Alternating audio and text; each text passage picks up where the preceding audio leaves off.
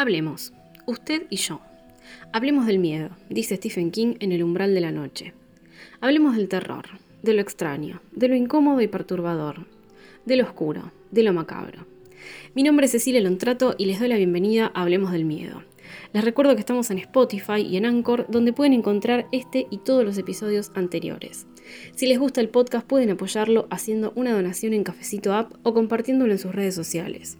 Para mensajes o sugerencias, pueden escribir a Instagram, que es arroba hablemos del miedo ok, o al mail hablemosdelmiedo arroba gmail.com. Bueno, y una bienvenida a Hablemos del Miedo después de eones de estar ausente, pero bueno, pasan cosas en la vida de las personas que, hacen que, bueno, me haya ausentado por un tiempo bastante largo, la verdad, del podcast. Yo siempre les prometo episodios semanales, que es la idea de, Hablemos del Miedo, pero bueno, a veces surgen eh, imprevistos y cosas que uno tiene que, solucionar y que transitar. Y bueno, aquí estamos nuevamente hoy, 31 de octubre, eh, Halloween, la vuelta, la vuelta en Halloween de Hablemos del Miedo. Así que bueno, les quiero decir eh, esas dos cosas. Primero, muchas gracias por haber aguantado y bancado toda esta ausencia y volver hoy a estar, a estar acompañándonos. Eh, y segundo, feliz Halloween, gente, feliz Halloween para todos, la Navidad de, los Darks. Eh, así que bueno, para arrancar con todo, la vuelta del podcast. Eh, vamos a hablar de una película hoy. ¿eh? Una película que es un clásico del cine de terror. Eh, yo ya les había adelantado en Instagram y es considerada de culto por varias razones que vamos a analizar. La traje porque hacía tiempo también que tenía ganas de analizarla, de desmenuzarla, de, meterme en los detalles que, no había visto cuando, cuando la vi por primera vez. Nosferatu. ¿Por qué vamos a hablar de Nosferatu? Eh, de una película que es una adaptación de Drácula en realidad. Si ya hablamos de Drácula largo y tendido eh, en episodios anteriores. Bueno, porque Nosferatu es de esas películas que yo creo uno tiene que ver porque fue pionera en un montón de cosas y tiene muchas cosas de particular. Eh, por un lado es la primera adaptación de Drácula, de, de la novela de Bram Stoker de 1897. Eh, tuvo muchas controversias legales, también por derechos de autor, que después vamos a, mencionar. Eh, la productora que la llevó adelante también es muy particular por las personas que la lideraban. Hay cosas ahí relacionadas con el ocultismo, por ejemplo. Eh, tiene algunas leyendas también que hacen a la película más curiosa. Tiene un contexto histórico y muchos metamensajes, pareciera que no, pero sí. Eh, que también vamos a tratar de sacar a, la luz y bueno, después cada uno sacará sus propias conclusiones. Y por supuesto, es una gran obra, o sea, es una gran película, está bien hecha, bien ejecutada desde lo técnico y es un hito en la historia del cine porque se considera el primer registro fílmico del mito del vampiro como lo conocemos hoy. Sí, hay cortos anteriores, sí, pero bueno, eso lo podemos discutir en otro episodio. Eh, yo les había preguntado por Instagram si la habían visto, qué impresiones tenían y demás. Eh, así que les voy a leer algunas de las respuestas para, ir poniéndonos en clima. Muchas gracias a todos por haber respondido. Eh, la calavera literaria dice, me encanta la estética de la película. Es tan oscura que solo con eso ya gana muchos puntos. Totalmente de acuerdo. Alan Souto dice, maravilla del cine y amo la revisión que hicieron con Dafoe como el actor vampiro. Esa también la vamos a mencionar. Vamos a hablar de las, de las remakes, de las homenajes y demás. Eh, Aileen, ¿qué te importa? Dice, magnífica. También recomiendo totalmente a su recreación La sombra del vampiro, por supuesto. Rodrigo Arjona dice, una maravilla de película. Bueno, evidentemente la mayoría coincide en que es una obra maravillosa del cine, así que bueno, gracias a todos por, por haber respondido esto. Y vamos un poquito con la ficha, con algunos datos de la película. El nombre de la película en realidad es Nosferatu, una sinfonía del horror, ¿eh? no es solo Nosferatu. Se estrenó el 4 de marzo de 1922 en Alemania y el 3 de junio del mismo año en Estados Unidos. La dirección es de Friedrich Wilhelm Murnau. La producción es de Enrico Diekmann y Alvin Grau, de Prana Film. El guion es de Henrik Galin. La música es de Hans Erdmann, musicalizada exquisitamente, se los tengo que decir. La fotografía es de Fritz Arno Wagner y de Gunther Krampf. La escenografía y vestuario es de Alvin Grau, el mismo el productor también.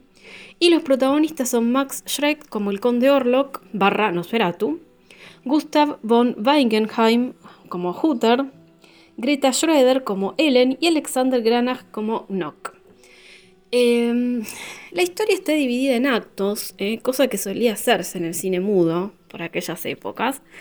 Y en realidad, como les conté, es la historia de Drácula. Pero eh, vale la pena eh, repasar la película porque tiene algunas sutiles diferencias que después nos van a servir para analizarla. El primer acto es como una introducción con un texto sobre una especie de pergamino de un libro llamado De espíritus aterrorizados por vampiros, sortilegios y los siete pecados capitales. Cito textual. Registro sobre la gran mortandad en Wisborg, Anno Domini 1838. Nosferatu, quizá la palabra no te suene como el grito nocturno de un pájaro de mal agüero. Pero guárdate de pronunciarla, o las imágenes de la vida se desvanecerán en las sombras. Sueños espectrales saldrán de tu corazón y se alimentarán de tu sangre. He reflexionado durante mucho tiempo sobre el principio y el fin de la gran mortandad de mi ciudad natal, Vicksburg. Aquí está su historia. vivían en Vicksburg Hutter y su esposa Ellen. Bueno, y acá nos presentan a estos dos personajes principales, bueno, en realidad la esposa más o menos, eh, y es una imagen de una pareja feliz. Eh, ella se la ve jugando con un gatito, él la quiere sorprender, eh, con un ramo de flores que corta del jardín, se abrazan, se besan, eh, y ella ve las flores y no tiene mejor idea que decirle, ¿por qué las mataste, pobres flores? Bueno, señora, no se queje, o sea, el señor le está llevando flores, es su amado, por favor. Bueno, Hutter, este, este, muchacho joven, eh, trabaja en una inmobiliaria y lo mandan a lo de un tal conde Orlok de Transilvania que quiere comprar una casa en Weisborg, la ciudad. Eh, es, como un flaco muy relajado, canchero, eh, como que siempre se está riendo de todo. Eh, es como un joven de la época muy bien puesto y después va a contrastar con la figura del conde eh, y eso ya lo vamos a ver. Siempre está como en la suya, muy divertido, muy vivo la vida y demás. El dueño de la inmobiliaria, que se llama Nock, le dice que ojalá tenga suerte en la tierra de los fantasmas.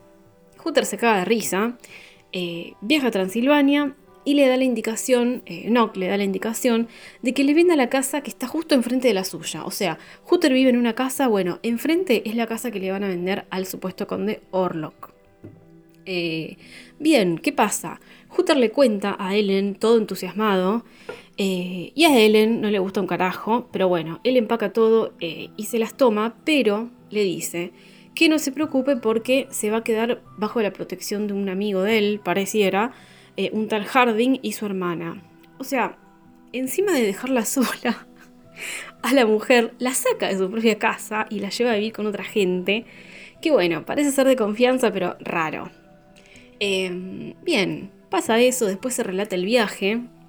Eh, pasan unas imágenes de, de, lo que son supuestamente los Cárpatos, hasta que Hooter llega a un pueblo. El chabón está completamente entusiasmado, como les digo, siempre se lo ve como muy arriba, muy enérgico, eh, y obvio que los del pueblo donde hace la parada le dicen que no vaya a ese lugar, que hay hombres lobo, eh, mezclemos todo, eh, total, y que no, no, le convendría ni siquiera seguir con el viaje. todos se persignan, se hacen la señal de la cruz, onda, protejan a este muchacho porque no tiene idea de lo que le espera. después se explica un poco el origen de Nosferatu, de ese mismo libro que aparece en la introducción, y cito textual. De la semilla de Belial surgió el vampiro Nosferatu, que como tal vive y se alimenta de la sangre de la humanidad. Y Redento mora en cuevas terroríficas, cámaras funerarias y ataúdes, mientras estén llenos de tierra maldita de los campos de la negra muerte. Eh, se despierta el otro día como si nada, ahí en, la posada donde para, eh, cual hobbit en la comarca, o sea, se lo ve eh, tocando las flores, eh, uh, loco, qué lindo día, esta es la vida que merezco, y sigue viaje. Sigue en viaje, eh, se ve que atraviesan muchos campos, montes y demás, hasta que el cochero le dice, mira papá, hasta acá llego yo, porque anda suelto el diablo, eh, por acá. Hutter se sigue cagando de risa de todo y sigue solo, sin ningún tipo de drama, aquí no ha pasado nada, y corretea en libertad por las comarcas. Pero, pero en un tramo del camino empiezan a como a pasarle cosas inquietantes, eh, se siente raro, hasta que se cruza con un cochero misterioso eh, que lo levanta y dice que va a llevarlo él hasta el castillo del conde Orlok. Eh, el cochero es como súper raro, muy pálido, vestido todo de negro. Y a Hooter le da un poco de cosa, pero sigue tranquilo y baja finalmente en el castillo. Ahí lo recibe el mismísimo conde Orlok, muy flaquito, eh, en realidad parece decrépito y sin vitalidad, tiene como un aspecto viejo, eh, como que se puede oler, eh, oler el olor a humedad en ese traje, que parece que está más duro que la realidad el traje, y se lo ve como, no sé, como con aspecto de ratita, de roedor, como enfermizo contrastando absolutamente acá con la figura del conde Drácula que estamos acostumbrados a leer en la novela de Bram Stoker. ¿eh? Acá tenemos la primera diferencia. Y bueno, arranca el segundo acto, acá vemos lo mismo que en Drácula, muchas más marcadas las similitudes acá, eh, las cartas que el conde le obliga a escribir, Hooter que nunca lo ve comer ¿eh? y le llama la atención. Hay una escena donde sin querer se corta con un cuchillo y el conde se le lanza encima, el otro se asusta, bueno, es todo muy parecido. En un momento, Hooter está escribiendo una carta para Ellen eh, y ahí cuenta un poco todo lo que le pasa. Que dice que lo picaron dos bichos en el cuello, que tiene sueños extraños en ese castillo y demás. Eh, también encontramos el paralelismo cuando Orlok ve una foto de Ellen y le dice que tiene un cuello precioso, eh, y ahí es cuando decide hacer los papeles para comprar la casa frente a la de Hooter. ¿sí? Acá vemos un poco eso de que el monstruo es monstruo y es bien malo, pero también es capaz de amar y mm, admirarse frente a la belleza y la frescura de la juventud. ¿no? Em, y acá tenemos uno de los momentos más famosos de esta película, cuando Hooter descubre el conde Orlok como vampiro y le ve los, dientitos, eh, eh, esos incisivos derechitos para adelante, porque en realidad eh, no tiene colmillos largos este conde. Tiene incisivos largos. Raro. Uno acostumbrado a ver los colmillos es raro. Orlok está en esa escena caminando así con los brazos pegados a los costados y con el saco ese largo lleno de botones, tan característico y, tan tieso, como les decía antes, así como lleno de polvo y humedad. Esa es una de las escenas más características de la peli. También, en paralelo, tenemos los sueños de Ellen, eh, los actos de sonambulismo y demás, eh, se desmaya, se empieza como a sentir mal y llaman a un médico. Igualito a Drácula esto, excepto porque Ellen no es Mina Harker. ¿eh? Acá tenemos una diferencia enorme con Drácula. Ellen es la típica damisela en apuros, acá. A diferencia de Mina, Mina es una tipa que se quiere dedicar al periodismo, que toma las riendas del problema que se les viene con Drácula, y está a la par de Jonathan como personaje, ¿sí? a la par de Jonathan Harker. Eh, bueno, él no, no es así para nada.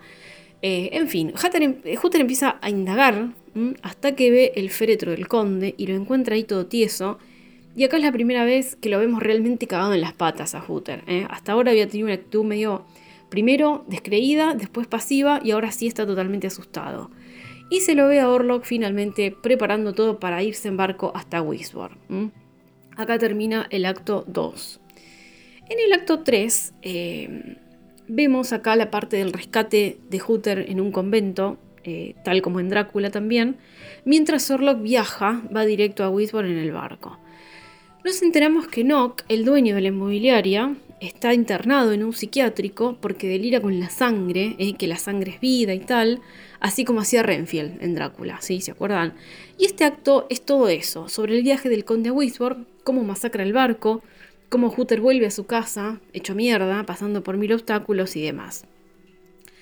El cuarto acto, eh, acá vemos, bueno, finalmente Hooter y Ellen se reencuentran, pero van a tener que lidiar con Orlok que se acerca peligrosamente a ellos eh, en el barco. Las autoridades encuentran el barco con todos los cadáveres y la bitácora, donde dice que los marineros tienen fiebre, que desvarían, eh, diciendo que hay un, ser muy, muy extraño a bordo, etc. El vampiro también ataca la ciudad, no solamente el barco, o sea, cuando baja, ataca la ciudad y se decreta la prohibición de salir de las casas porque supuestamente hay una peste. Esta es otra diferencia con el vampiro de Stoker, donde a Orlok lo venden como, como portador de enfermedades y peste. ¿eh? De hecho, eso es lo que significa la palabra Nosferatu. Eh, en una oportunidad, Ellen abre la ventana de la casa y Orlok entra aprovechando cuando Hooter va a pedir ayuda para su esposa. Y acá es la otra famosa escena de la sombra de Orlok subiendo las escaleras de la casa. ¿sí? Eh, la gran diferencia con la novela de Drácula es que a Orlok lo mata a la luz del sol. O sea, es tan boludo que se queda en la habitación de Ellen, papando moscas, y amanece. Y ahí muere. Se hace cenizas y queda humeando ahí en la casa. Esa es la escena final con la muerte de Orlok. A ver, yo digo es tan boludo, pero en realidad la interpretación sería que el tipo está obnubilado por Ellen, por la mina, por esa mina de corazón puro, ¿no? Y la tiene ahí, la mira, la mira, la muerde, la sigue mirando y le agarró el amanecer, pobrecito. Em, esa es eh, la otra gran diferencia con la novela original, que Ellen muere, el vampiro la mordió y pobrecita no lo logró y muere. Así termina la historia, básicamente es la historia de Drácula, con algunas diferencias como vimos, eh, y con algunos rasgos más característicos propios de la película, así que ahora sí vamos a analizar un poco qué hay detrás de esa adaptación. Eh, para empezar, Nosferatu pertenece claramente a lo que se llamó el expresionismo alemán en el cine, que es un movimiento que surgió entre 1905 y 1910 y se extendió hasta terminada la Primera Guerra Mundial. ¿sí?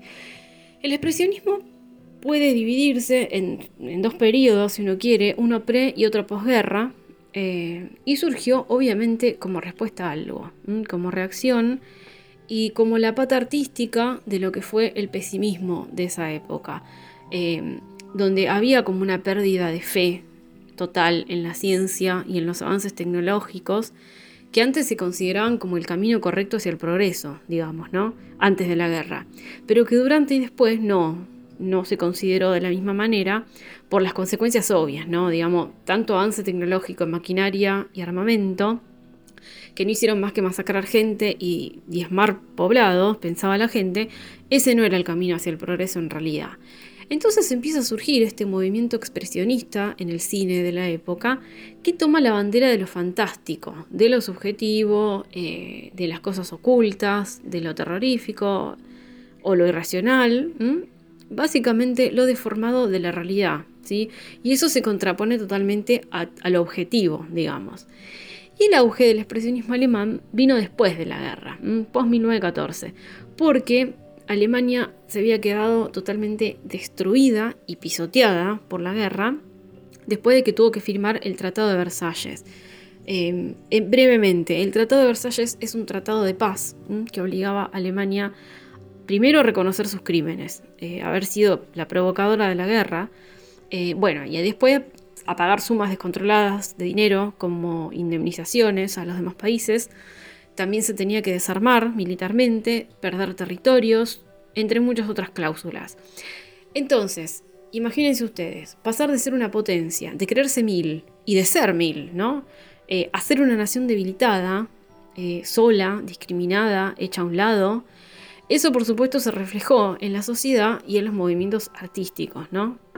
Eh, Dentro de ese contexto histórico, entonces, eh, que expliqué demasiado brevemente acá, pero que tiene millones de aristas, es cuando surge la primera película del expresionismo alemán, en 1920, que es El gabinete del doctor Caligari, de Robert Wiene, y que además es considerada la primera película de terror de esta etapa, y que muestra qué características debería tener una película para pertenecer al, movimiento, ¿no?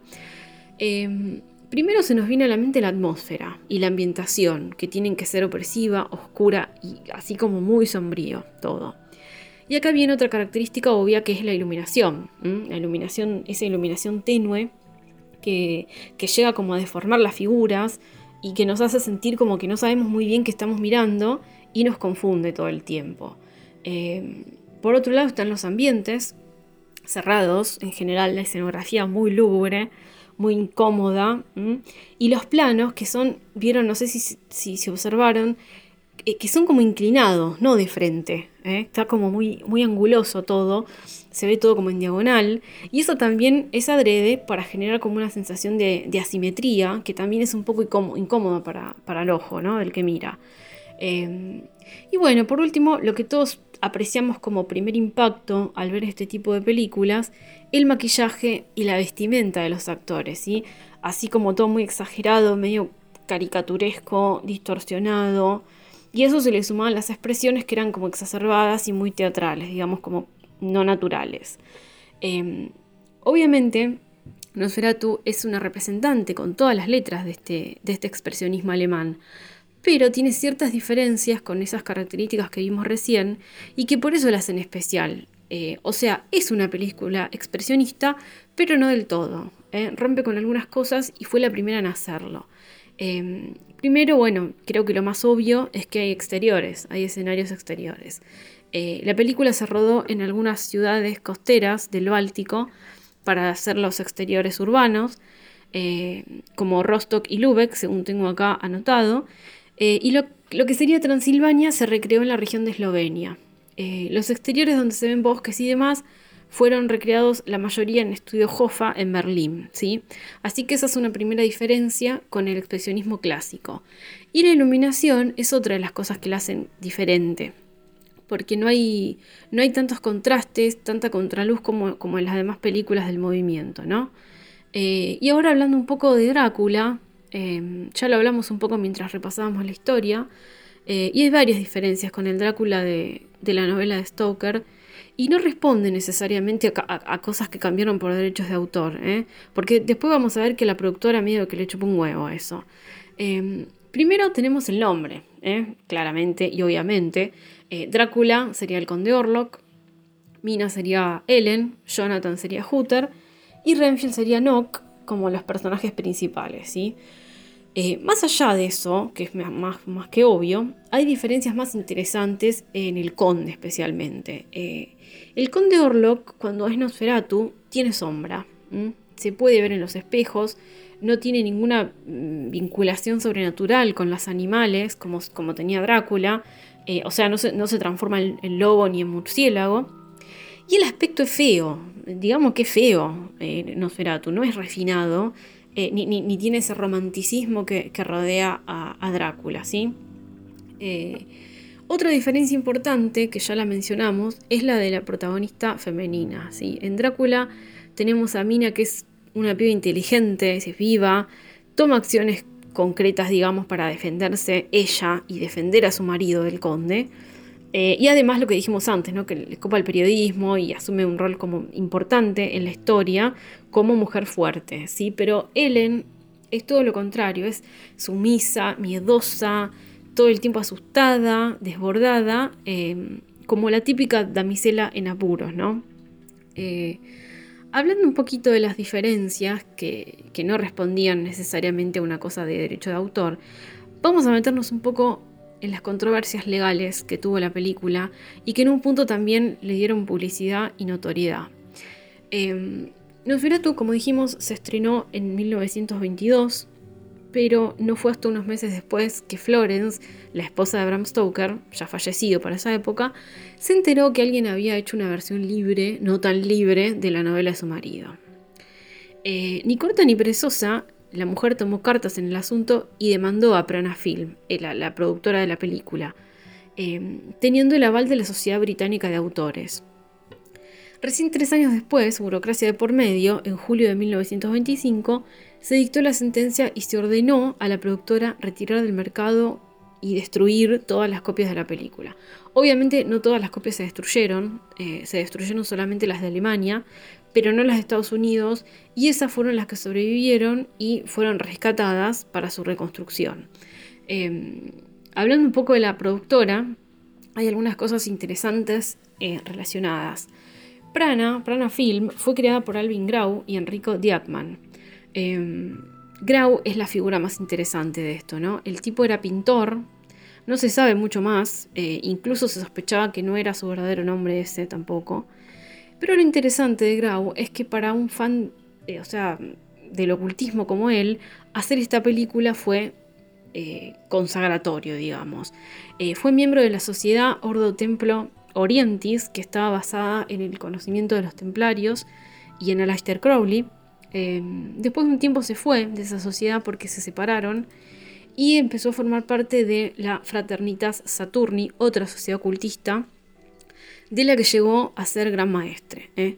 Con este background se dice que Grau influyó mucho en muchos aspectos y, cositas escondidas que tiene la película, como, como una escena del principio donde Nock, este, este dueño de la inmobiliaria, tiene una carta en la mano que le mandó el conde Orlok. Ahí hay como un montón de símbolos, si ustedes se fijan, que no son de ningún alfabeto, sino que pertenecen a documentos del mismísimo Paracelso, eh, agrimorios reales y demás cositas. ¿eh? Así que ahí hay un detalle para que puedan ir investigando. Y acá, ya subidos al tren de lo esotérico, vamos a meternos de lleno en las leyendas que hay relacionadas a la película y esto es lo más falopa e interesante que eh, pude encontrar. algunas son más conocidas que otras, pero no dejan de ser todas interesantes. La primera nos habla de la existencia real de Max Schreck, el actor que interpretó al, al conde Orlok. Eh, se dice que nació en Berlín en 1879 y que formó parte de la compañía teatral de un tal Max Reinhardt, pero se dijo que en realidad era un vampiro de verdad. ¿eh? que Murnau lo encontró, el director, y le pidió que solamente hiciera de él. Onda, hace de vos, flaco. Y que en la escena final mordiera, mordiera de posta a la actriz que hacía de Ellen. Eh, aparte de todo, para sumar más más misterio de todo esto, el apellido Shrek significa miedo o terror, o sea, suma mucho a la hora de sospechar de que Murnau le puso ese nombre a propósito al vampiro real que había encontrado para ser del conde, ¿no? Em, otra leyenda, que también se relaciona un poquito con la anterior, es que Greta Schroeder, la actriz que hizo de Ellen, tampoco era actriz, sino que era una mina X, una adicta, según dicen las investigaciones, que Murnau llevó engañada al set y que fue muerta a manos del real vampiro eh, durante el rodaje. ¿sí? Em, también se habló mucho de que Max Schreck no existió, pero que tampoco era un vampiro. Esta es otra leyenda, porque se dijo que el papel del conde Orlok en realidad había sido interpretado por el mismo Murnau, por el guionista, y algunos hablan de hasta Bela Lugosi, ¿eh? pero bueno, esto obviamente no fue así. Em, la última que en realidad no es una leyenda porque sucedió esto, está relacionado con la muerte del director de Murnau. El tipo murió en un accidente de autos en 1931 en California, tenía 42 años. Lo embalsaman y lo mandan a Berlín al año siguiente, en 1932, a un mausoleo del cementerio eh, Stansdorf. Bueno, lo pusieron en un sudario, estaba bien conservado el tipo, porque estaba embalsamado, obvio. Estaba enterito, reconocible y demás. En los años 70, el mausoleo fue atacado, profanado, y el ataúd lo encontraron abierto. Bueno, pasó ese suceso, lo acomodaron todo de vuelta, pero el 15 de julio de 2015, hace 5 años nada más, la entrada del mausoleo se forzó una vez más, pero encima de encontrar el ataúd eh, palanqueado, se habían llevado la cabeza del cadáver de Murnau. Eh, sobre el cuerpo, sobre el cuerpo, por, si fuera poco ya que no tenía cabeza, había cera derretida, como si le hubieran prendido una, vela encima, y la policía alemana dijo que podía haberse tratado de un ritual satánico. La cabeza nunca más apareció. Eh, así que bueno, estas son las, las, leyendas que se, que se corren eh, dentro de lo que es esta película. Eh, y la verdad, la que más impacto tiene para mí es la última, que no es una leyenda, pero que es epa. Porque el tipo, digamos, tampoco fue como un director prolífico de cine de terror. Eh, y bueno, le, desapareció la cabeza al pobre hombre. Nunca se encontró, nunca se supo quién fue. Eh, y ahora vamos a hablar un poquito de los homenajes y las adaptaciones que se hicieron alrededor de, de Nosferatu.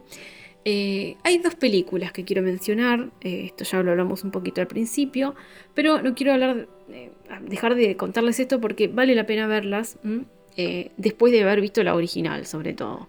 Una es Nosferatu, El vampiro de la noche, de 1979, dirigida por Werner Herzog, protagonizada por Klaus Kinski, a quien amo en el papel de Nosferatu, y por Isabella Chani y Bruno Gans. Eh, esta peli sí es directamente una remake eh, y es un muy lindo homenaje a la, cinta original, así que eh, no dejen de verla porque es una muy buena adaptación. La segunda película de la que les quiero hablar es La sombra del vampiro, clásico también del año 2000, dirigida por Elias Merhaig e interpretada también por dos actores a quienes amo y banco mucho, como John Malkovich en el papel de Murnau y Willem Dafoe como Nosferatu. Esta no es una remake, eh, sino que es una peli que cuenta la historia como de la historia del rodaje y de la leyenda que mencionamos antes eh, sobre la naturaleza vampírica del actor que hacía de Nosferatu. Eh, en esta historia, el personaje de, de Murnau convence al vampiro de llevarlo al set y le promete que si cumple con lo que le indicaba él como director, después al final del rodaje le permitiría morder el cuello de la actriz que hacía de Ellen. Eh, el problema es que el vampiro, como buen vampiro, se caga en lo que dice Murnau y empieza a morder a todos los del equipo. Y ahí se pone en riesgo la filmación. Es muy, muy buena película. Em, para mí, Nosferatu fue y será una gran obra, eh, rodeada siempre de misterio y, y, controversias, pero, pero llena de elementos del terror que hace que cualquier persona que ame el género la disfrute, eh, incluso aunque no sea sus preferidas. Eh, por eso siempre que puedo la recomiendo. Eh, y hoy le dediqué un episodio completo como creo que se merece. amantes del terror, hasta acá llegamos por hoy. Gracias por haberme acompañado como siempre y nos vemos en el próximo episodio de Hablemos del Miedo. Chao.